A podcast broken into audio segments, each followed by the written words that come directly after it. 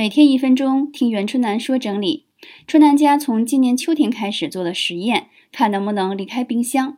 之所以尝试这么做，是因为前段时间总是因为工作的关系不在家做饭，或者出差时间比较长，还有出远门度假，冰箱总是不怎么用，里面百分之九十以上空间都是空的，干脆把冰箱断了电。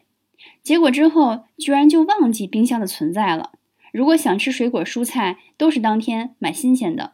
小区旁边有三五个大小超市、便利店，什么都不需要储备。最近天气好冷，相信一直到冬天也不会对生活有什么影响。如果时间一年之后，尤其是顺利的在夏天的时候，也能脱离对冰箱的依赖，我会继续和大家分享的。